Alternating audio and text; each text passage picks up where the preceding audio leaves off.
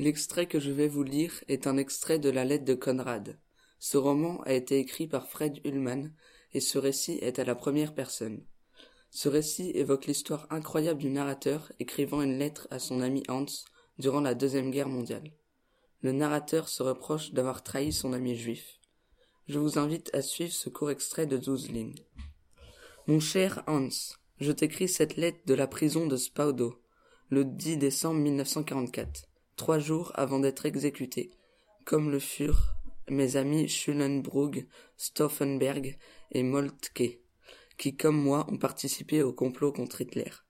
Je ne sais si cette lettre te parviendra un jour, mais l'écrire rend ma mort, en quelque sorte, plus facile et ma conscience se trouve soulagée de penser, avant de mourir, qu'elle t'aidera peut-être à me pardonner, à comprendre pourquoi je t'ai traité comme je l'ai fait, toi, le seul véritable ami que j'ai jamais eu, et aimé, et envers lequel je me suis comporté avec tant de traîtrise et de lâcheté. Logan Le Chaud, 3B.